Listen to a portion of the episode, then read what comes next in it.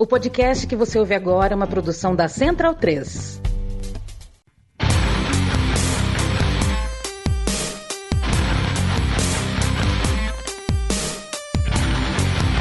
Começa agora o Xadrez Verbal. Bom crepúsculo, ouvintes do Xadrez Verbal. Meu nome é Felipe Figueiredo e esse é o programa especial de centenário da Interpol, publicado no dia 3 de outubro de 2023, para vocês não ficarem sem podcast nesse feriado. No último dia 7 de setembro, celebrou-se o centenário da Interpol. Ela foi fundada em Viena, capital da Áustria, em 1923, como a Comissão Internacional de Polícia Criminal. Todo mundo já ouviu falar da Interpol, vendo no noticiário, em filmes, seriados. Normalmente sempre aquela questão do alerta vermelho, né? Quando uma pessoa é procurada. E a gente vai até conversar um pouco sobre se isso é realidade ou não. No pós-Segunda Guerra Mundial, a Interpol foi transferida para a França e, em 1956, foi adotada uma nova constituição para a organização em vigor até hoje. O nome Interpol foi adotado com a nova constituição e 51 países fizeram parte dessa reforma em 1956. O Brasil entrou apenas em 1986, no processo de redemocratização do país. E se você quiser conhecer um pouco mais dessa história, tem uma nerdologia sobre isso lá no YouTube, com roteiro e locução meus. Pois bem, nesse centenário, pensei em convidar a nossa querida Ana Luísa de Moraes Campos, professora de Direito Internacional, já participou várias vezes do Xadrez Herbal e que está ausente justamente por razões profissionais, já que hoje ela trabalha na Comissão de Controle dos Arquivos da Interpol, a CCF, que é um órgão independente que garante que todos os dados pessoais processados pelos canais da Interpol estejam em conformidade com as regras da organização. E vocês vão aprender mais sobre isso nessa conversa aqui e também podem consultar o site da Interpol e da comissão. Convidei a nossa Ana Luísa, dona Lulu, e como ela é maravilhosa, além de ter uma didática incrível, ela não apenas topou, mas arrumou uma entrevista tripla, em que participam ela, que é Legal Officer, o Rafael Nicole, que é Senior Counsel, e a Teresa McHenry, nada mais nada menos que a presidente, a chairperson da comissão. Então agradeço muito a eles, né, pelo tempo deles. Inclusive, também agradeço, claro, né, eu já agradeci, vou agradecer várias vezes aqui nesse programa, a Ana Luísa, porque ela também teve que gerenciar ali, a questão dos fusos horários, né? E a conversa foi em inglês. Então vamos publicar ela dublada aqui no feed do podcast. Queria agradecer de novo a Ana Luísa, que dublou a si mesma, teve trabalho dobrado. A Tupá Guerra, que dublou a Teresa McHenry e ao Euclides Holanda, o senhor no Lulu, que dublou o Rafael Nicole. Tá? E fazendo um disclaimer, né, todo mundo fez um ótimo trabalho na dublagem, porém nem todas as pessoas falam na mesma velocidade. Uma coisa é você lê um texto traduzido, outra coisa é a pessoa que está ali falando espontaneamente. Então, em alguns momentos, nem sempre as falas ficaram do mesmo tamanho, digamos assim. Esse é um comentário que eu estou fazendo, inclusive, pós-edição. Então, às vezes vocês vão né, ter como se fosse quase momentos de silêncio, então que vocês vão ouvir né, o áudio original com maior proeminência por alguns segundos antes da dublagem entrar ou entre uma pergunta e outra. Eu peço só a paciência de vocês em relação a isso. Então vamos ouvir essa conversa que foi bem didática, bem construtiva e no final tem música de encerramento. So, everyone, we are here today with Teresa McHenry, that uh, she is the chairperson of the uh, então, pessoal, estamos aqui hoje com Teresa McHenry, que ela é presidente da Comissão para o Controle dos Arquivos da Interpol. Também conosco está Rafael Nicole, ele é conselheiro sênior da comissão e também nossa muito querida e com longa ausência aqui no nosso podcast, nossa querida Ana Luísa de Moraes Campos, que ajudou a organizar tudo isso para o centenário do Interpol, para essa data especial, essa data histórica. Então, antes de tudo, obrigado, Teresa McHenry, obrigado, Rafa Nicole, obrigado, nossa querida Ana Luísa de Moraes Campos. Inclusive, estamos em fusos horários muito diferentes, né? Rafael e Ana Luísa estão na França e Teresa McHenry está em Washington. Thank you, Rafa Nicole, and thank you, our dear Ana Luísa de Moraes Campos, who are, uh, uh, who are in very different time zones. Uh, Rafael and Ana Luísa are in France, and Teresa McHenry is, is in Washington, D.C. Uh, thank you, Felipe. Obrigada, Felipe. Estamos muito felizes de estar aqui para falar sobre o trabalho da comissão. É, vocês vão ouvir muitas siglas, vamos tentar evitar, mas também explicar o que elas significam.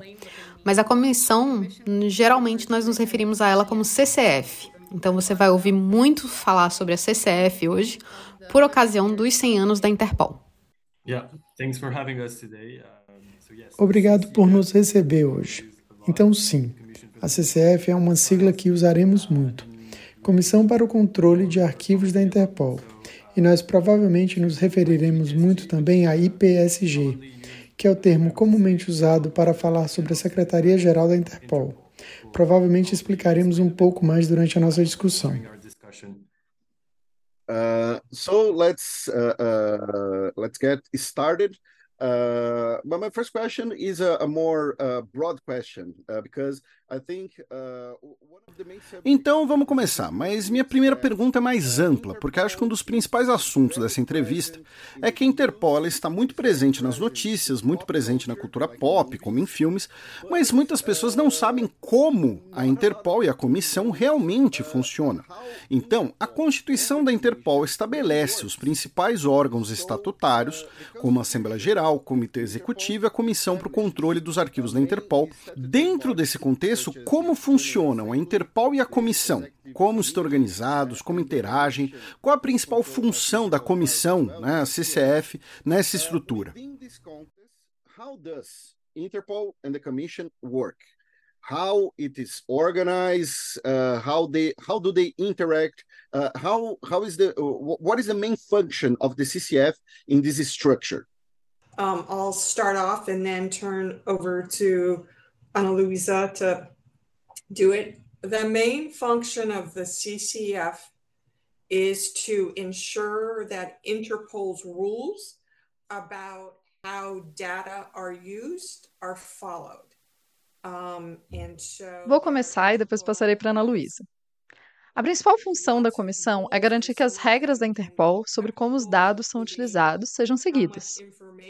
Então, a Interpol tem muitas regras, e algumas delas podem ser técnicas, incluindo quanta informação deve ser incluída se alguém, por exemplo, estiver buscando um alerta vermelho. E a Interpol também tem regras em relação ao respeito pelos direitos humanos e à neutralidade da organização. E assim, todas essas regras devem ser seguidas quando a Interpol processa dados. Se processa dados de muitas maneiras diferentes. O mais conhecido, especialmente na cultura pop, são os alertas vermelhos para pessoas que são procuradas por um país. Isso tem a ver com a Câmara de Solicitações, que é uma grande parte do que a comissão faz. A comissão também tem deveres em relação a proteger e verificar que os projetos em que a Interpol está envolvida estão seguindo as regras e respeitando a proteção de dados. Essa é uma visão geral simples. Eu vou passar agora para a Ana Luísa, por favor, ou Rafael, assim, por favor, complementem. Protecting and verifying that the projects that Interpol is engaged in are following rules and respect data protection.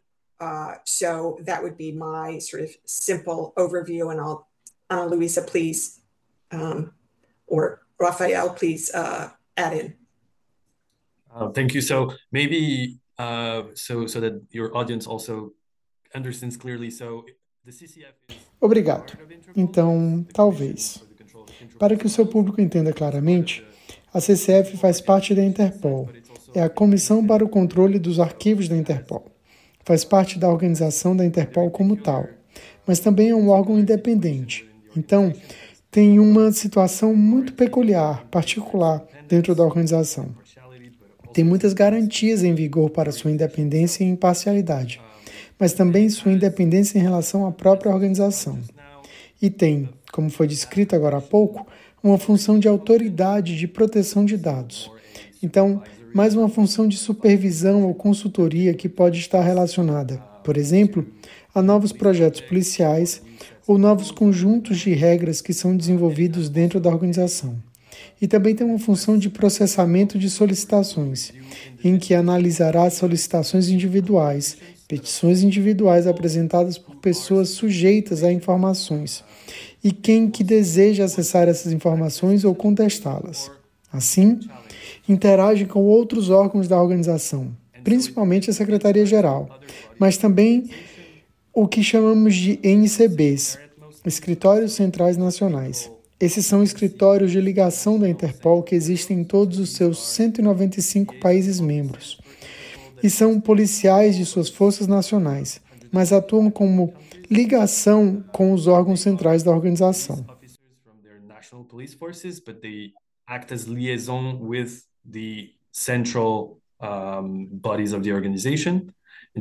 Também entre si e também entre si, porque a função principal da Interpol é ser um mecanismo de cooperação. Então, é principalmente trazer diferentes entidades nacionais para comunicar informações, para compartilhar informações sobre as pessoas procuradas. And also the, the members of the CCF Uh, uh, e sobre os membros do CCF, né? Por exemplo, como dissemos, a Teresa McHenry ela é presidente da comissão. Os membros da comissão têm um mandato, como é que isso funciona? Por exemplo, esse mandato, por quanto tempo, qual a duração, tem uma renovação, como são eleitos, como são escolhidos, como esse processo funciona? How they are elected, how they are chosen, how, how does that work?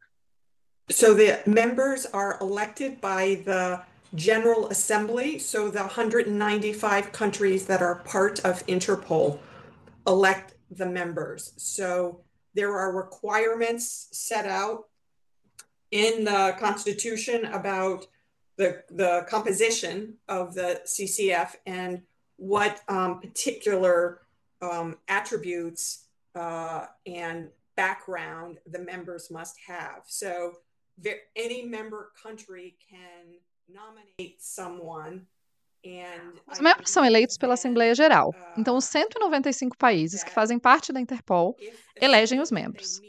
Existem requisitos estabelecidos na Constituição sobre a composição da CCF e quais atributos e formações específicas os membros devem ter. Então, qualquer país membro pode indicar alguém.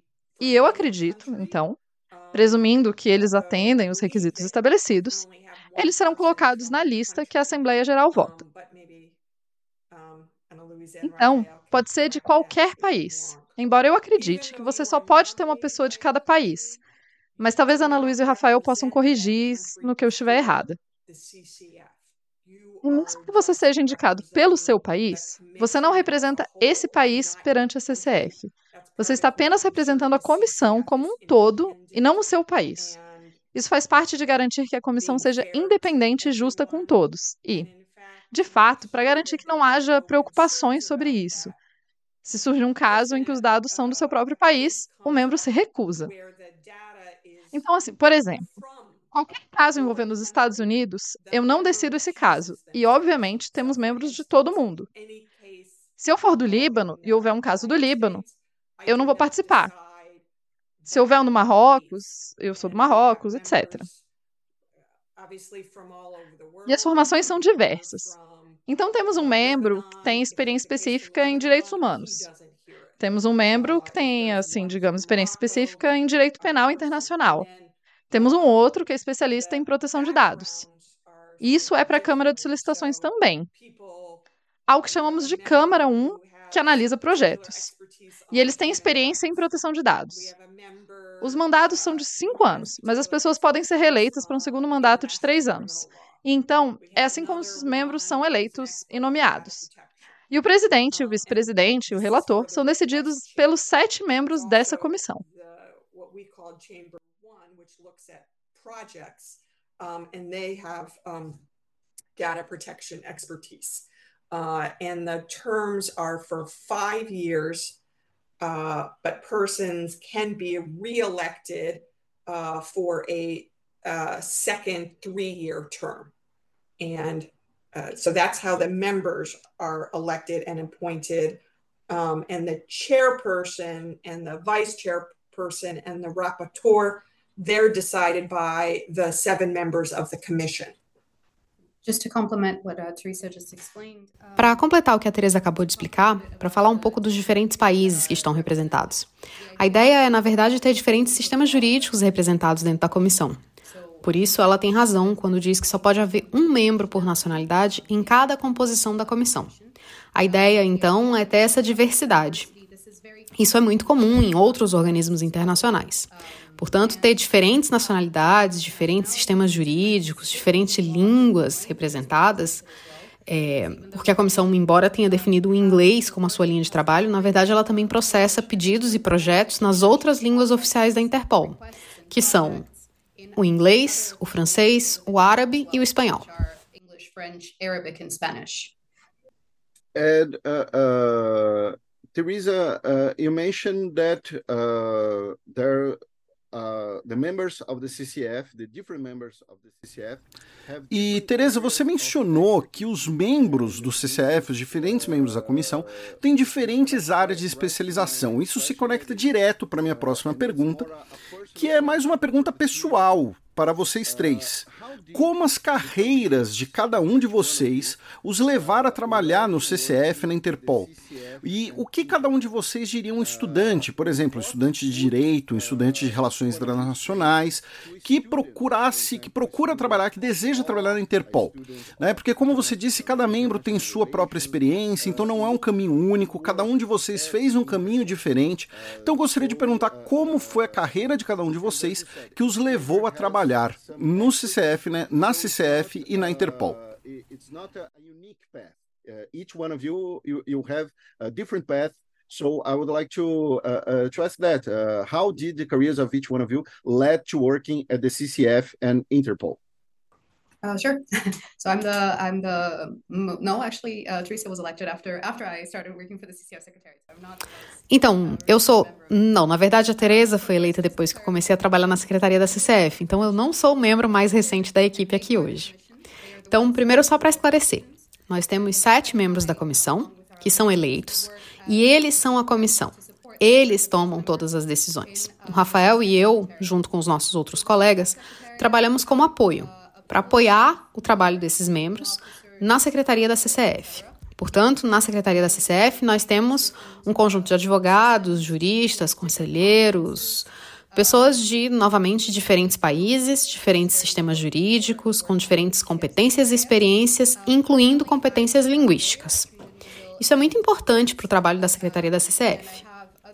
Pessoalmente, eu sou advogada, formada no Brasil e na França, e tenho outras experiências internacionais antes de vir para a CCF. Então, trabalhei em tribunais internacionais, trabalhei no Comitê Internacional da Cruz Vermelha, e antes de ingressar na CCF, como parte do seu público sabe, eu trabalhava como professora de Direito Internacional no Brasil, o que me levou a conhecer o Felipe e participar diversas vezes do podcast. Então, eu estou na secretaria da CCF há cinco anos, e o que eu diria, estava discutindo um pouco mais sobre isso mais cedo com o Rafael, e o que eu diria para estudantes que procuram trabalhar em organizações internacionais em geral é, primeiro, estávamos dizendo para focar, bom, nós somos advogados, então vamos sempre dizer para focar no direito internacional.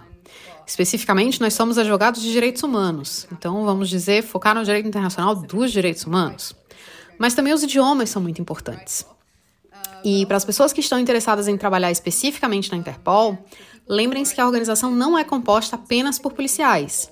Você tem o que chamamos de oficiais destacados, que são pessoas cedidas pelos países membros para trabalhar na Secretaria-Geral da Interpol. Mas você também tem um grupo de servidores contratados diretamente pela organização, que é o meu caso e o caso do Rafael. Civil servants that are hired directly by the organization. That's the, the case for, for Rafael and myself. Isso é particularmente verdadeiro para funções jurídicas dentro da organização. Geralmente, dentro das organizações internacionais, nos escritórios de assuntos jurídicos ou em funções de controle de supervisão ou funções de revisão de conformidade com regras. Ou tribunais. Ou tribunais. Você encontra pessoas treinadas em direito internacional.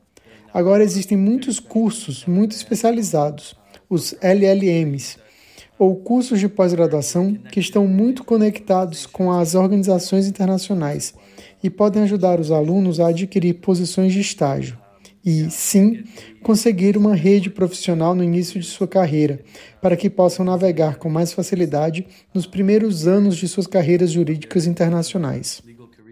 E LLM, parecido com o que você fez, né? Yeah, and so um, uh, so I I was trained as a lawyer in France, and I also studied political science, and then Sim, eu me formei como advogado na França e também estudei ciência política. Depois fiz um LLM em Genebra, na Academia de Genebra para Direito Internacional Humanitário. É um curso especializado, executado em cooperação muito estreita com o Comitê Internacional da Cruz Vermelha. E, em geral, muito do que posso dizer em diferentes organizações internacionais onde eu trabalhei é que conheci jovens advogados que passaram por esse tipo de LLM. A Ana Luísa também mencionou a importância dos idiomas. Bom, a Interpol tem quatro idiomas oficiais e de trabalho: francês, inglês, espanhol e árabe, como foi mencionado. Mas a ONU, por exemplo, também tem outros idiomas, russo ou chinês. Então, eu encorajaria fortemente jovens advogados, os jovens estudantes que procuram carreiras em organizações internacionais, a investirem tempo e recurso no aprendizado de idiomas mais incomuns, que não são necessariamente habitualmente falados.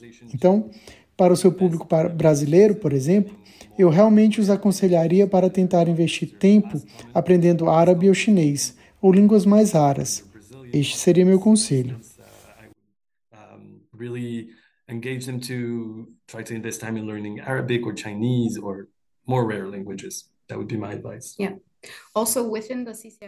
Sim, e também dentro da Secretaria da CCF nós temos um grupo de advogados, mas temos também um grupo que chamamos pessoal administrativo, mas que acabam sendo muito mais do que isso. E que são pessoas que trabalham ao lado dos advogados no processamento dos pedidos individuais, das petições individuais.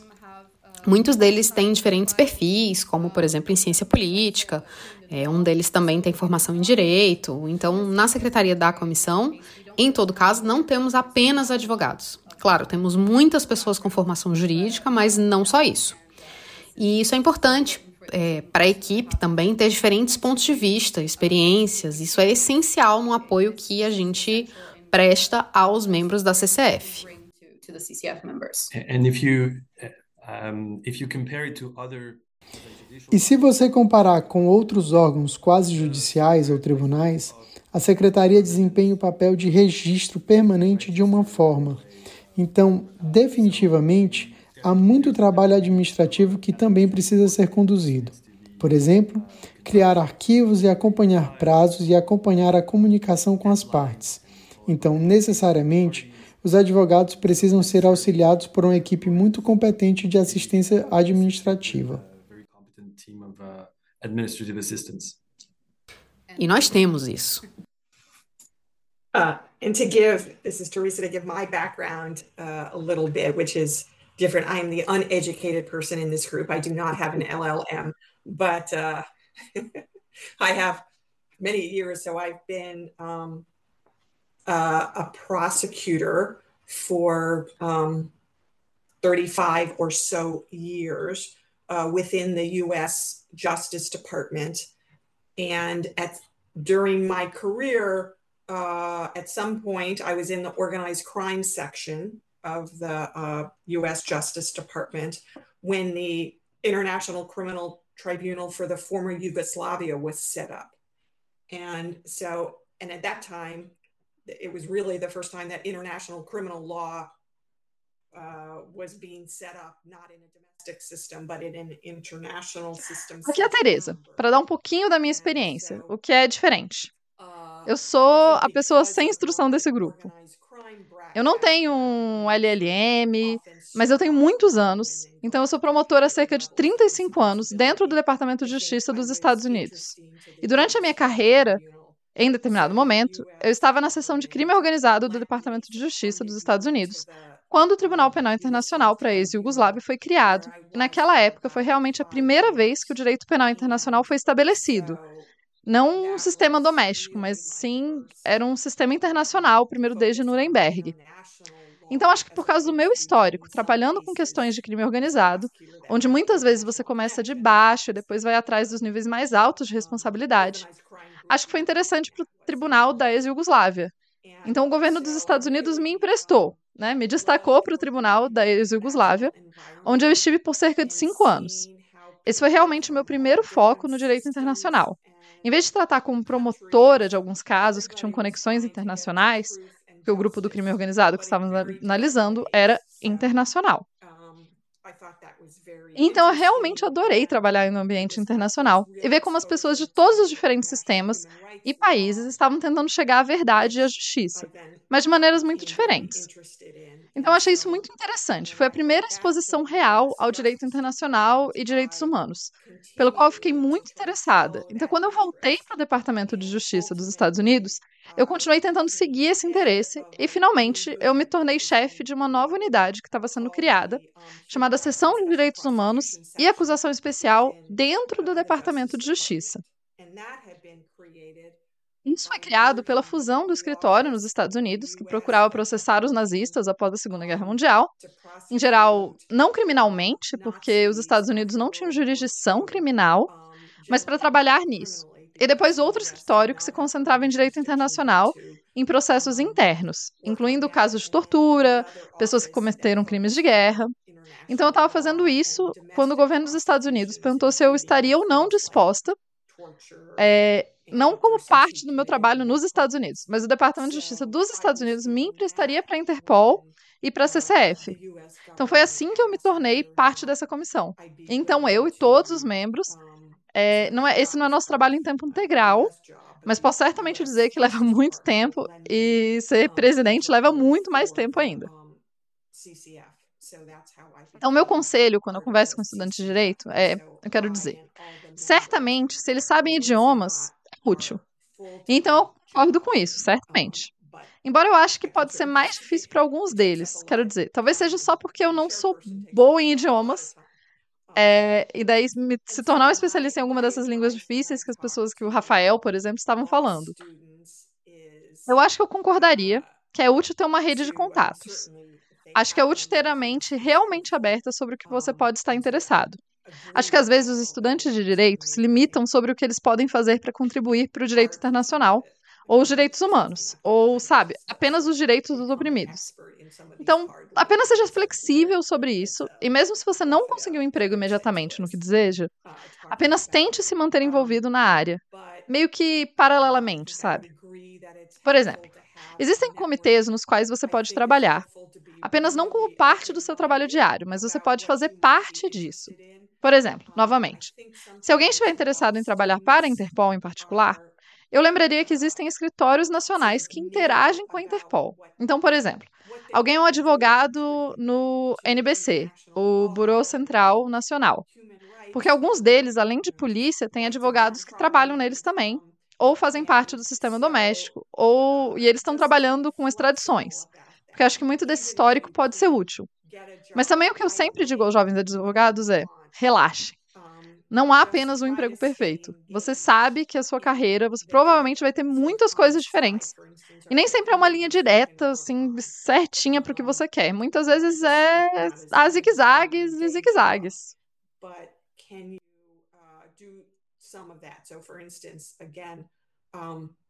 if someone was interested in working for Interpol in particular, but I would say this for international, are there domestic offices that interact with um, Interpol? So, for instance, is is someone um, a lawyer for the uh, for the NCB, the National Central Bureau?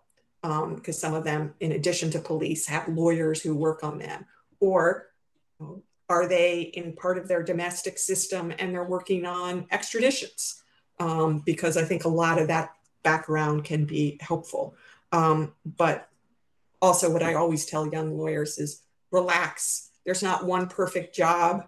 Uh, you know, in your career, you'll probably have lots of different things, and it's not always a straight shot to what you want. There's often often a lot of zigging and zagging. And if I could just compliment uh, Felipe, just, uh, just to jump on something that two, two things that. Apenas para complementar, Felipe, só para aproveitar uma duas coisas que a Teresa mencionou. Primeiro, eu acho que especialmente em um país geograficamente isolado como o Brasil, ou menos central como o Brasil, permanecer engajado é muito importante. Conferências, atividades extracurriculares, como tribunais simulados, se você ainda estiver na universidade, isso é extremamente importante. Porque permite ver os aspectos práticos de uma parte do que é trabalhar com direito internacional. E também conecta você com pessoas de todo mundo que estão interessadas e que provavelmente estarão ao seu lado em alguns anos, se tudo correr bem, e você acabar, você sabe, trabalhando em direito internacional. E são as pessoas que te inspiram pelas diferentes trajetórias que elas têm, pelas diferentes histórias que contam. Então é muito importante se manter engajado e também lembrar que vai haver muitos nãos. Vai haver muitos nãos até você conseguir uma entrevista, até conseguir um sim. Mas, quer dizer, é importante ter paciência, como a Teresa disse, mas também continuar a tentar, continuar a insistir, bater em muitas portas, porque isso, pelo menos para mim, foi o que foi preciso, quer dizer, foi uma parte do que foi preciso para eu conseguir um emprego em uma organização internacional. Aliás, as diversas oportunidades que eu tive a felicidade de ter, eu tive que insistir bastante para poder consegui-las.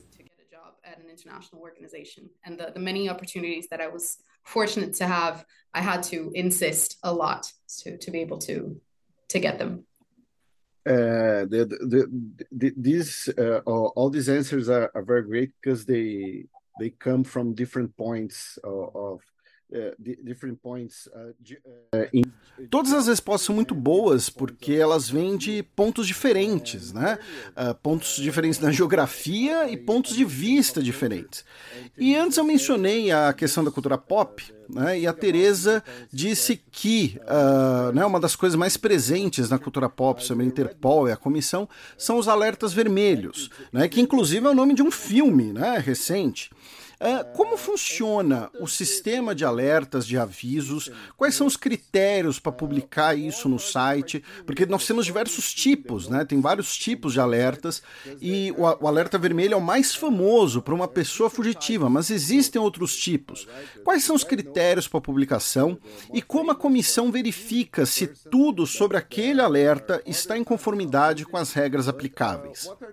Criteria for publishing uh, uh, and how does the commission how does the ccf verify that everything about the notice complies with the applicable uh, applicable rules? Uh, so just to to give you a, first a general Bem, apenas para lhe dar primeiro uma resposta geral sobre o sistema de alertas, como mencionei anteriormente, a missão principal da Interpol é compartilhar informações e ajudar na comunicação entre as polícias nacionais. E uma das ferramentas que foi desenvolvida ao longo, ao longo do tempo pela organização é a publicação de notificações, que são uma espécie de alertas que são comunicados a todos os países membros.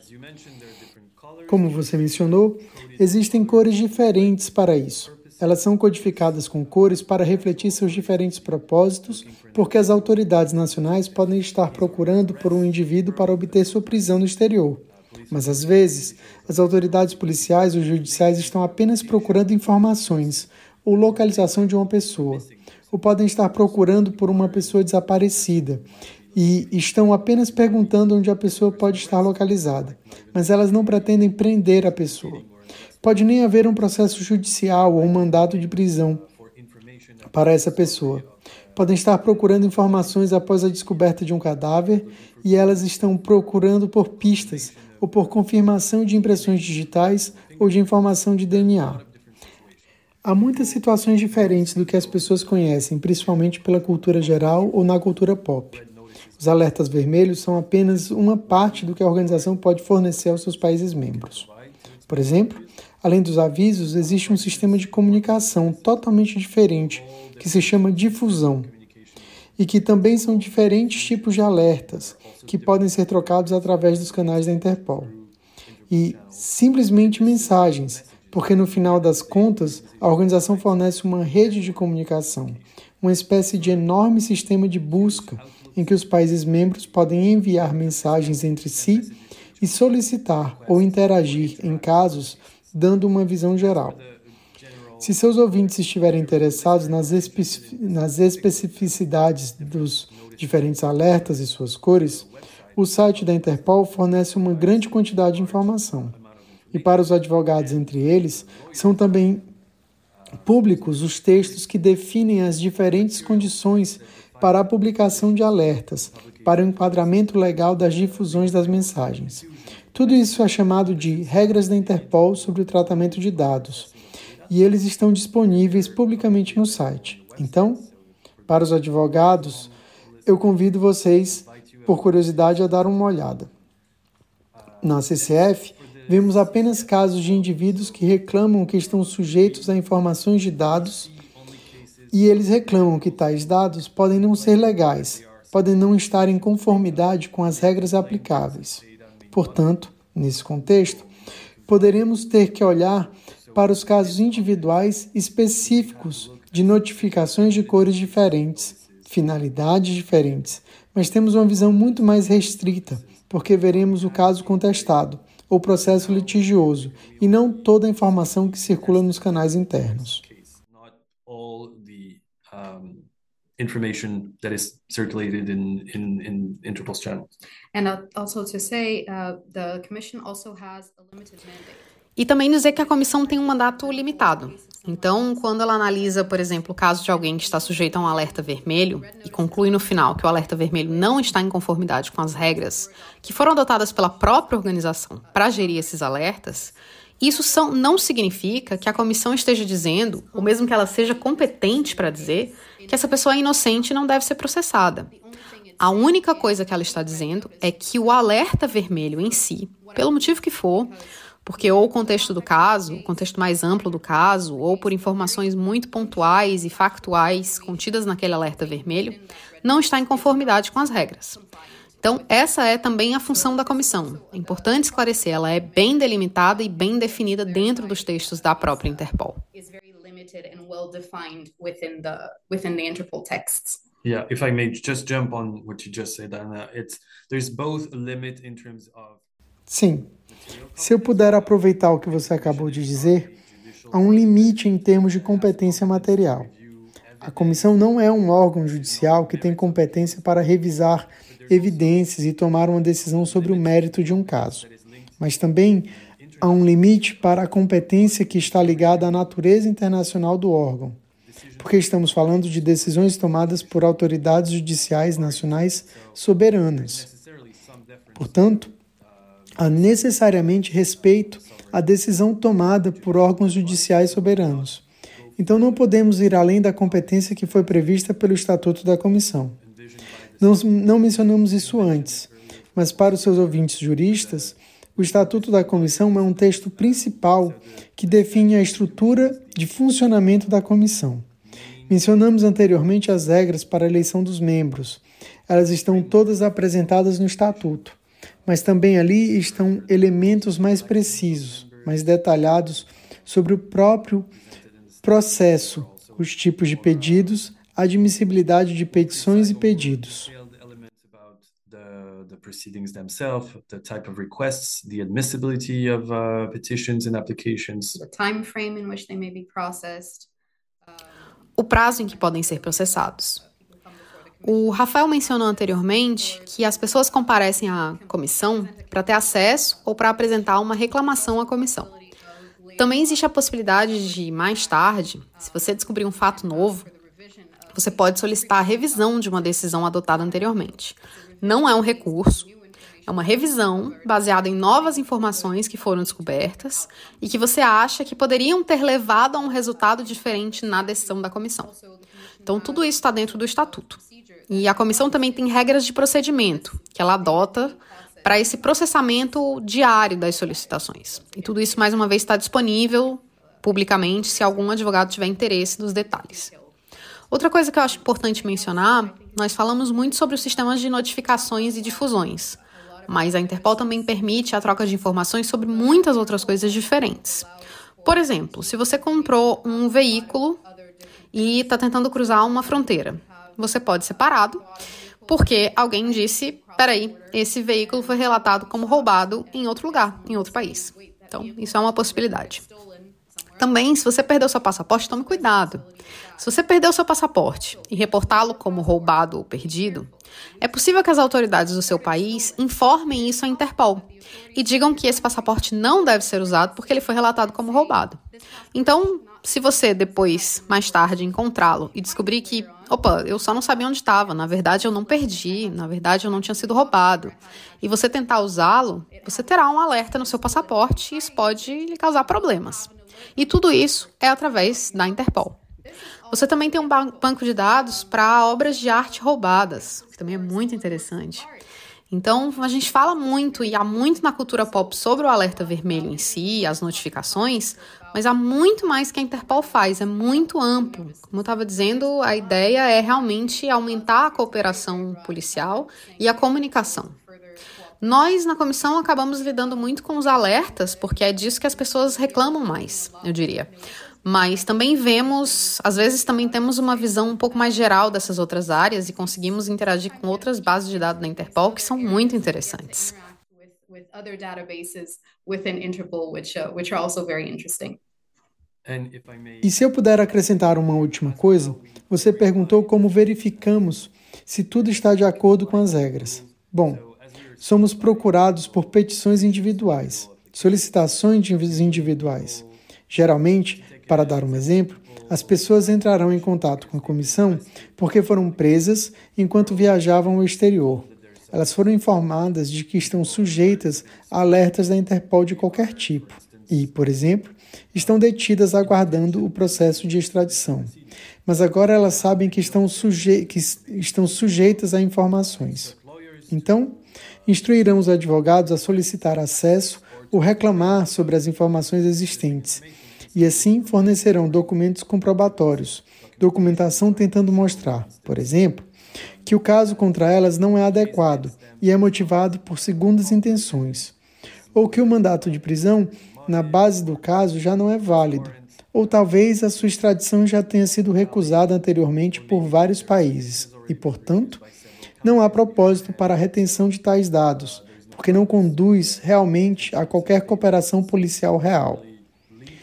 Pode haver muita informação que é fornecida pelo requerente, então o papel do secretariado é contactar diferentes escritórios centrais nacionais, verificar, confirmar a autenticidade dos documentos que são fornecidos, obter todas as informações necessárias para que os membros da comissão, quando se reunirem, o que acontece quatro vezes por ano, poderem tomar decisões com todos os elementos necessários, estarem totalmente informados.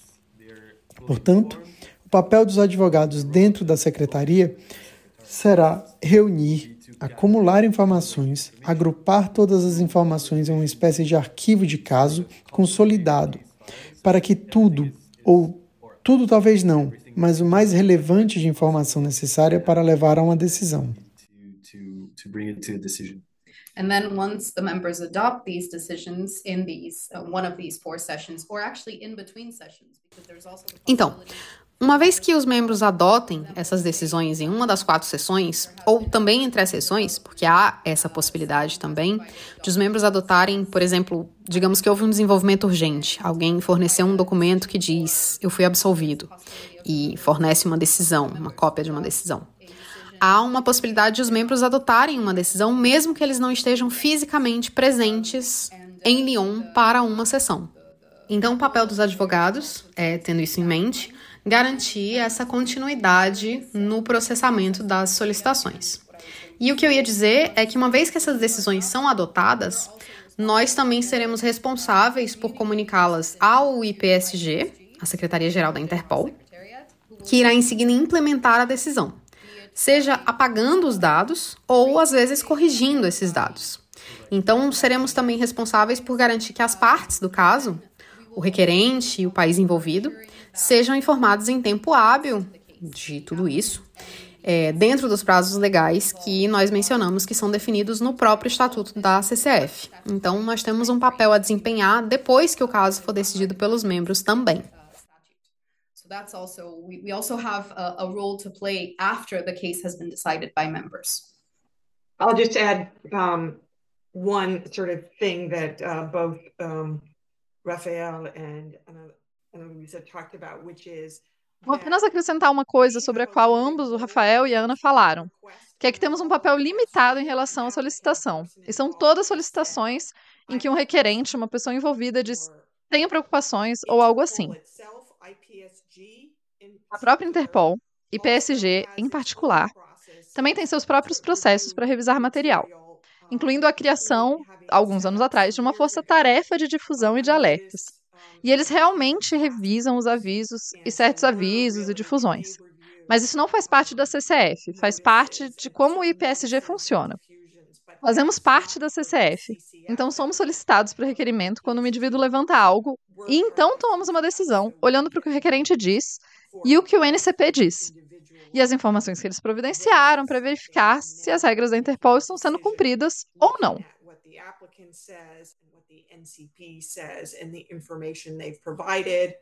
to see whether or not Interpol rules are being complied with. Muito obrigado. Só para acrescentar mais uma coisa, Felipe, você mencionou antes, mas acho que nós não respondemos. Você perguntou quais são as regras para publicação no site, e isso é algo que eu acho que deveria, que nós também deveríamos esclarecer. É, o que você vê no site público da Interpol é apenas uma fração, uma fração muito pequena da informação que circula entre os membros. Você terá regras específicas para a publicação de extratos de notificações vermelhas ou alertas amarelas, mas também terá as regras mais gerais do que pode circular dentro dos bancos de dados, os bancos de dados policiais que não são acessíveis ao público.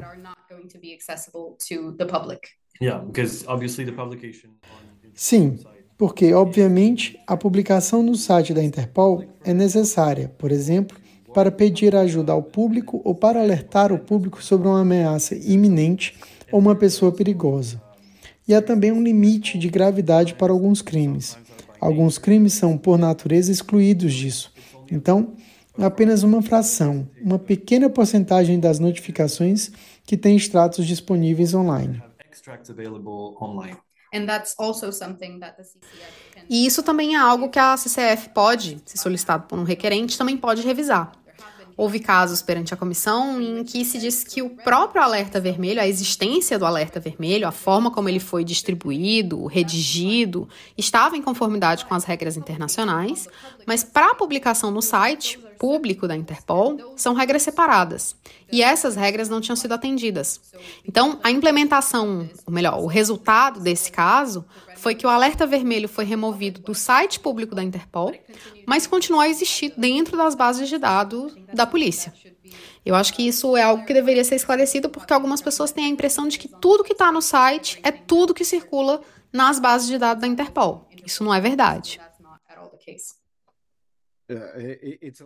É, é como um museu, que você vê a ponta do iceberg e se você for na reserva técnica do museu é 10 vezes maior. Exactly. Exatamente. E você tem, como se faz nos museus, você tem processos de seleção, critérios para definir o que você vai expor e o que você vai deixar na reserva, como você mencionou. Raramente teremos exposições temporárias, mas nunca se sabe. Mas é possível. And uh, we, uh, we said a, a lot about uh, how Interpol works, how the CCF works.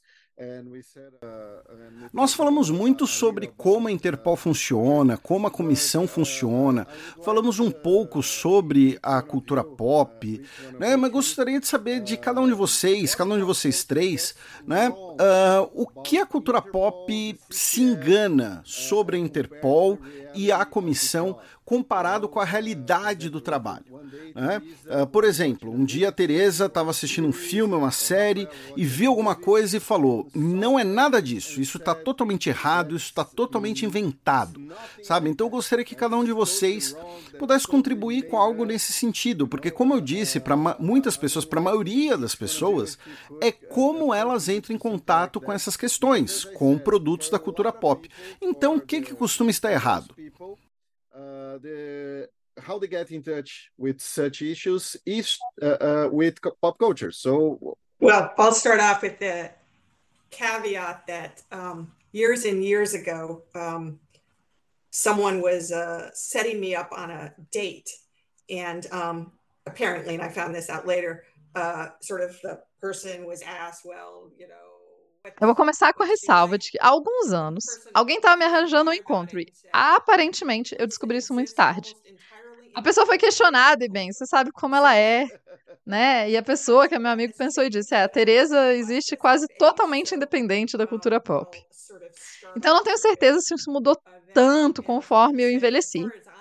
Então vou começar com isso e direi que, pelo que eu vejo, eu nunca vi nada sobre a CCF na cultura pop.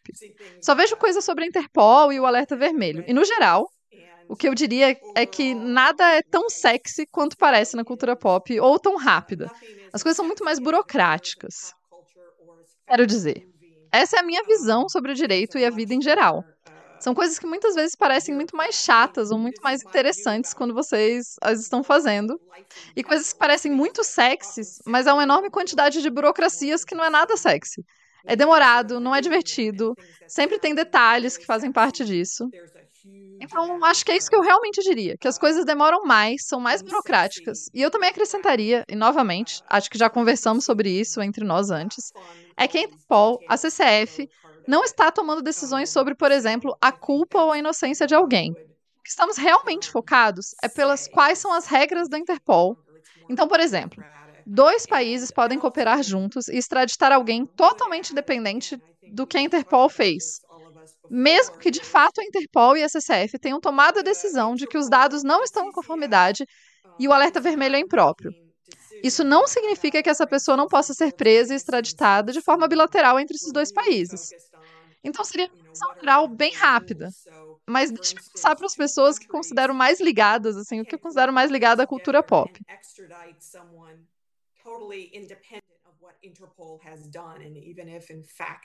Interpol, the CCF has made a decision that data are compliant and the red notice is improper, it doesn't mean that that person can't be arrested and extradited in a, in a bilateral way between the two countries. So that would be my quick overview, but let me turn it over to people who I think are more tied to popular culture.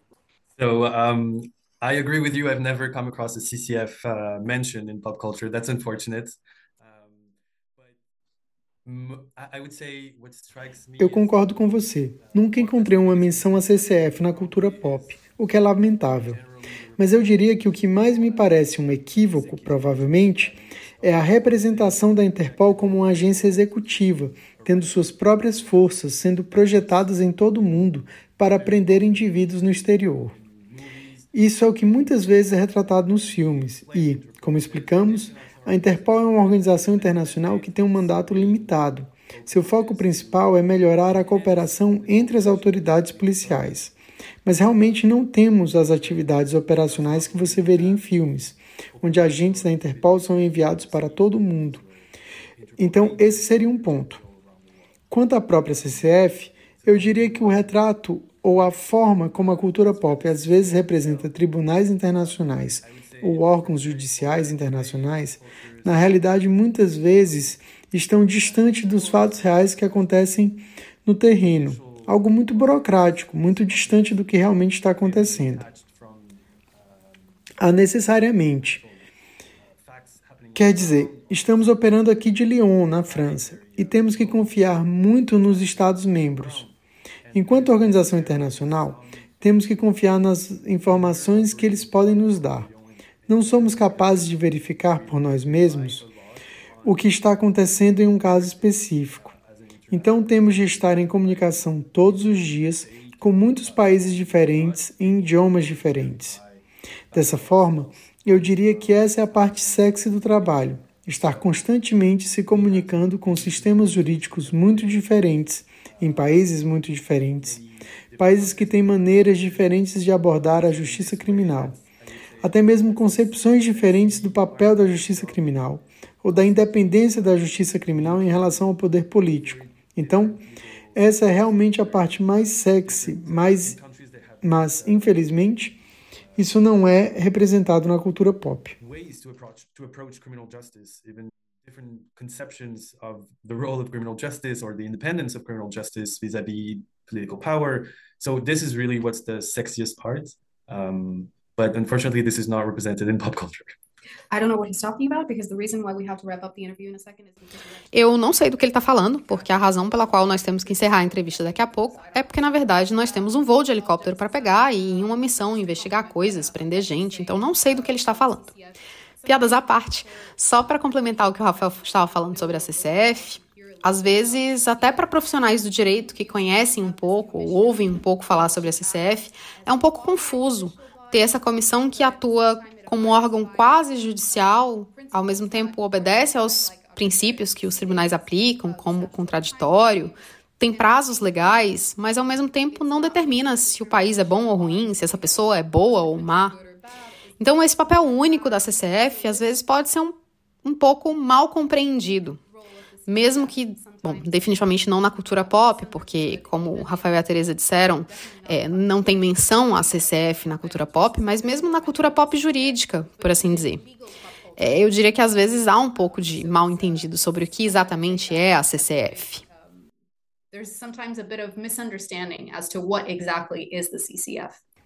Eu concordo.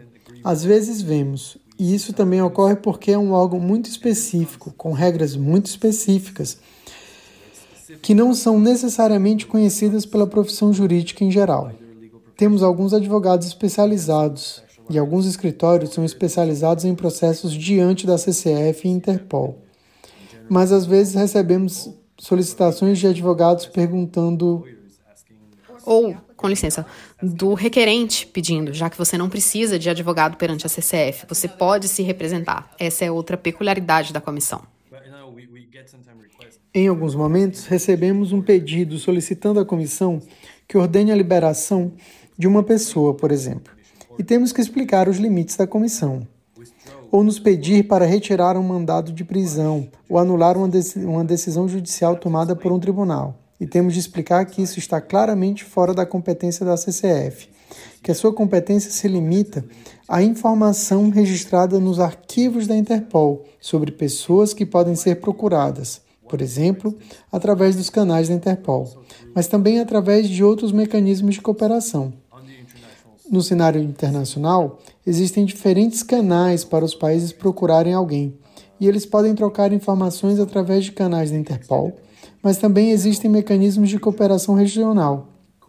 Por exemplo, aqui estamos na Europa, com outros canais para os países cooperarem, mas também pode haver cooperação bilateral diretamente de um país para outro, se eles tiverem relações diplomáticas, ou mesmo apenas cooperação técnica básica entre os países. Eles podem cooperar fora da Interpol e, portanto, às vezes as pessoas conseguirão que as informações sejam removidas dos bancos de dados da Interpol, mas ainda poderão ser procuradas e elas ainda podem ser presas enquanto viajam. And uh, just uh, we are now starting to wrap things up.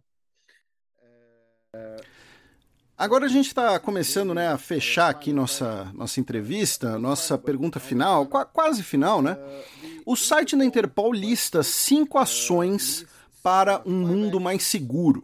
Né? Uh, pensando em alcançar esse objetivo, um mundo mais seguro, quais são as impressões de cada um de vocês, quais para os principais desafios para o futuro da Interpol e da comissão? Né? Enquanto estamos conversando agora, né, talvez algumas coisas já estejam mais presentes no debate público, né, algumas coisas são mais sexy, como vocês disseram, né? Por exemplo, crime cibernético hoje está muito popular na, no debate público, mas também talvez coisas sobre o trabalho do dia a dia. Né? De qualquer maneira, o que vocês acham que são os principais desafios para o futuro da Interpol e da comissão? Uh, anyway, what do you guys think are the main challenges to, to the future of Interpol and the CCF?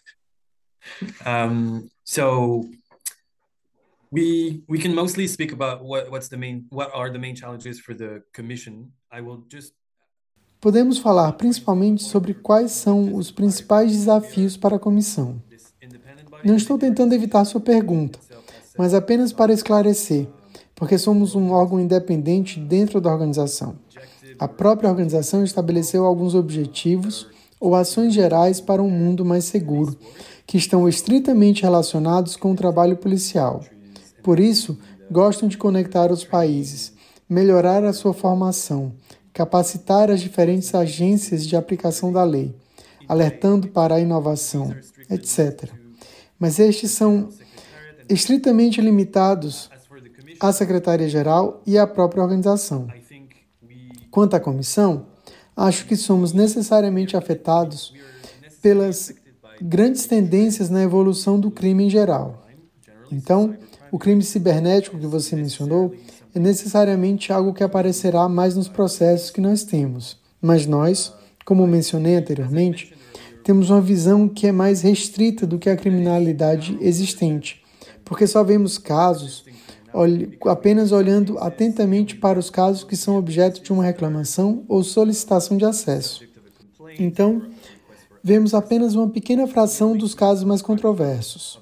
Sim, vemos crimes cibernéticos, crimes ambientais, vemos novas tendências criminais aparecerem nos nossos arquivos. Mas continuamos também a ser confrontados com tipos criminais mais clássicos, como os crimes financeiros, crimes contra pessoas, fraude de todos os tipos, tráfico de drogas, tráfico de todos os tipos. Então somos afetados por essa evolução, mas indiretamente, mas no tipo de caso que serão apresentados à comissão. Trafficking, um, trafficking of all sorts. Um, so we're not I mean, we are affected by the by these evolutions, but indirectly, more in the type of cases that will be brought before the commission.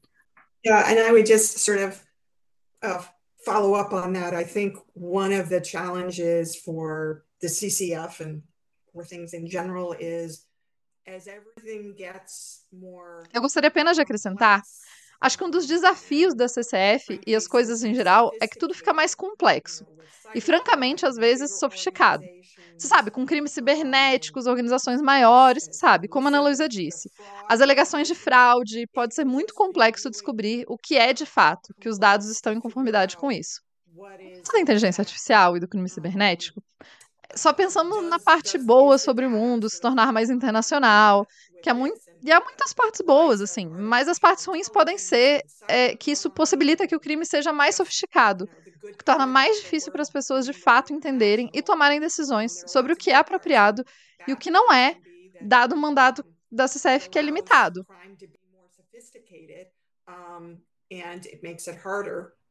for uh, people to, in fact, uh, understand and make decisions about what is appropriate and what isn't, given the limited man- mandate of the CCF.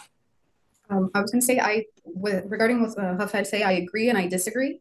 Um, I agree that we're probably less directly impacted, uh, especially because we work a lot with requests. But if you take a look, for example, at... Sobre o que o Rafael disse, eu concordo e discordo. Eu concordo que provavelmente nós somos menos diretamente impactados, especialmente porque nós trabalhamos muito com as solicitações individuais. Mas se você dá uma olhada, por exemplo, no trabalho da primeira Câmara da comissão, a Câmara de Supervisão e Assessoria, ela estará muito envolvida em uma espécie de assessoria, desculpe pela redundância, mas em assessorar e servir quase como um consultor para a organização em termos das suas respostas ou do apoio que ela, a organização, pode trazer aos Estados-membros no combate a esses crimes mais recentes, mais complexos, mais sofisticados. Por isso, por um lado, é, eu penso que a primeira Câmara provavelmente uh, verá muito mais disso num período de tempo mais curto, enquanto para a Câmara de Solicitações é, continuará a haver muitos dos crimes ou alegações de crimes clássicos sendo apresentadas à comissão.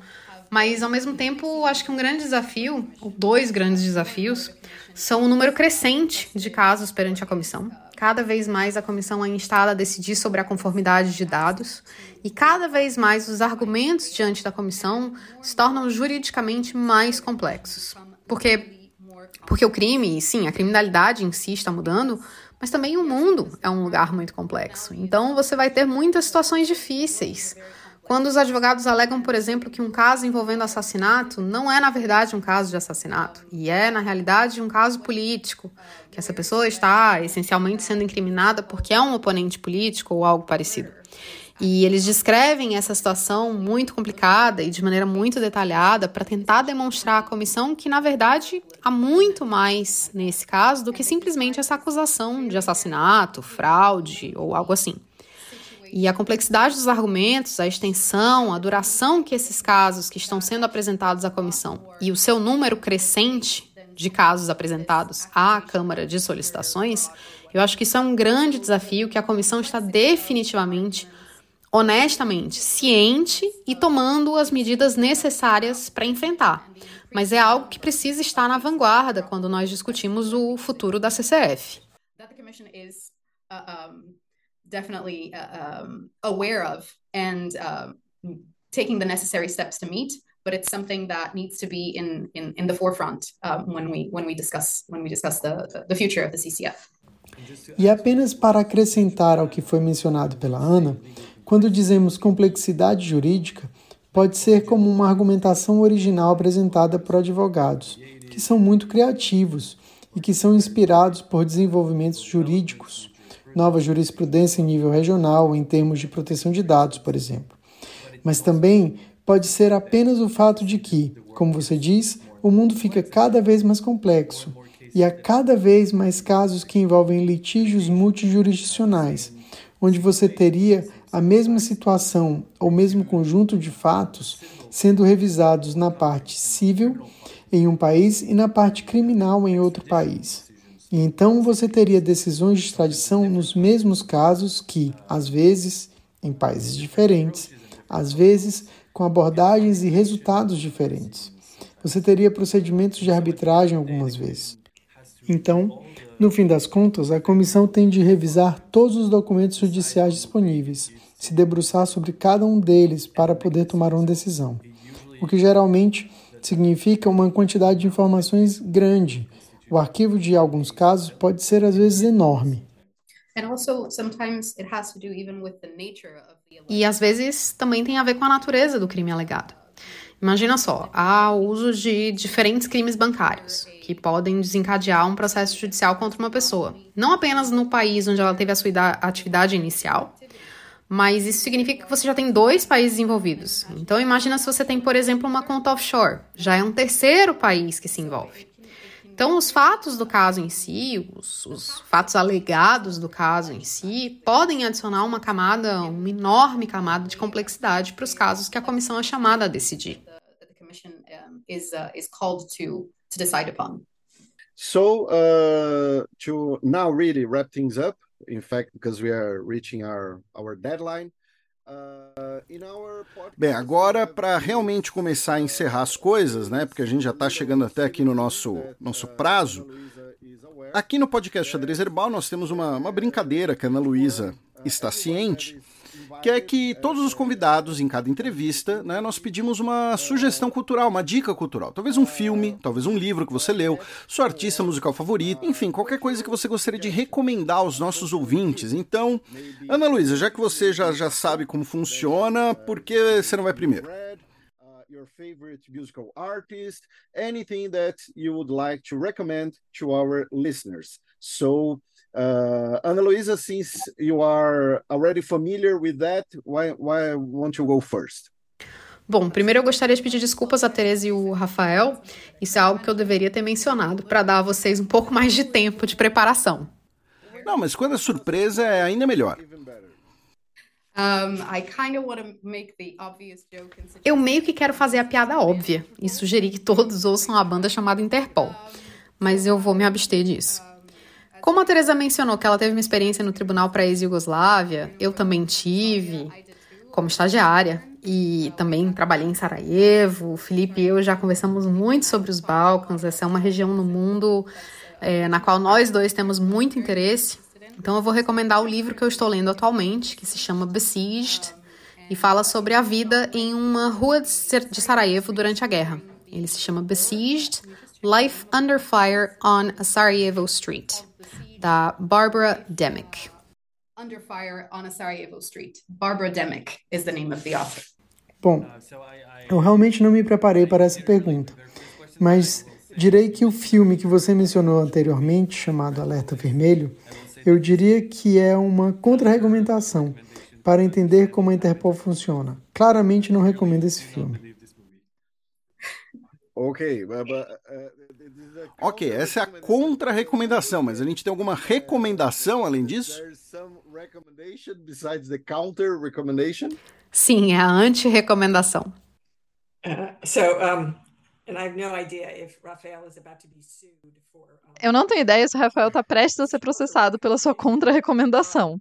Mas quanto a mim, apenas provando que eu realmente não sou assim, a pessoa do momento, então, se tiver jovens ouvindo, eu diria que as minhas cantoras favoritas são a Judy Garland e a Ella Fitzgerald. Então eu recomendo que as ouçam, especialmente o público mais jovem que talvez não as conheça. So I recommend uh, particularly the younger audiences who may not know them to listen to them. Okay, that's great. So uh, thank you Bem, todas elas foram ótimas, então muito obrigado a cada um de vocês pelo tempo de vocês. Obrigado, Tereza, obrigado, Rafael, obrigado, Ana Luísa, obrigado pela coordenação sobre os fusos horários, né? Como mencionei, eu estou no Brasil, a Tereza está em Washington, a Ana Luísa e o Rafael estão em Lyon, na França. Então, muito obrigado. E se algum de vocês tiver palavras finais, recomendações finais, pedido final, qualquer coisa, sinta-se à vontade, o microfone é de vocês. Uh, final request, anything, feel free. Uh, the, the microphone is yours. Um, I'll just say thank you. Eu vou apenas dizer obrigado e obrigado pelo seu interesse na CCF. É de coração. Obrigada. Muito obrigada. Eu estou muito feliz por estar de volta depois de um longo tempo longe. É bom estar entre amigos outra, outra vez. Obrigado por nos receber. É sempre bom poder esclarecer o que a CCF faz e garantir que as pessoas entendam melhor como a Interpol está operando. Então, obrigado. Bem, pessoal, espero que vocês tenham gostado, tenham achado interessante a conversa. Novamente agradeço a nossa querida Ana Luísa de Moraes Campos, a Teresa McHenry, ao Rafael Nicole, ao Euclides Holanda, a Tupa Guerra. Compartilhe o programa, divulguem o xadrez herbal. E para a gente encerrar, vamos seguir uma das dicas da Teresa McHenry e fechar o programa com Crimea River, na voz da grande Ella Fitzgerald, ela que foi laureada com 14 prêmios Grammy em sua brilhante carreira. Thank you.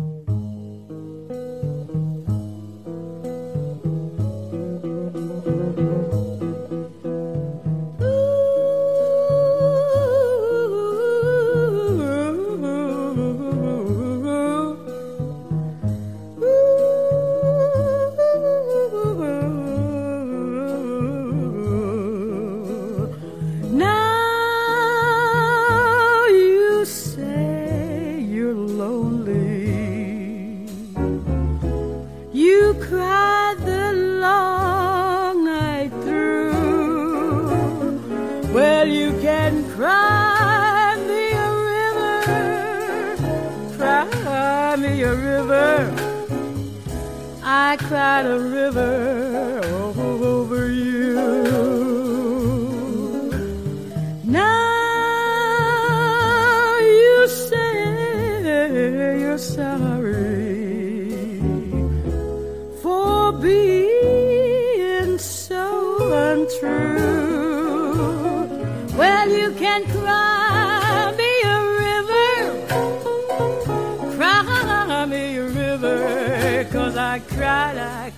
cried, I cried a river over you. You drove me, nearly drove me out of my head. Why you never shed a tear. Remember, I remember all that you said Told me love was too plebeian. Told me you were through with me, and now you say, you say you love me. Well, just to prove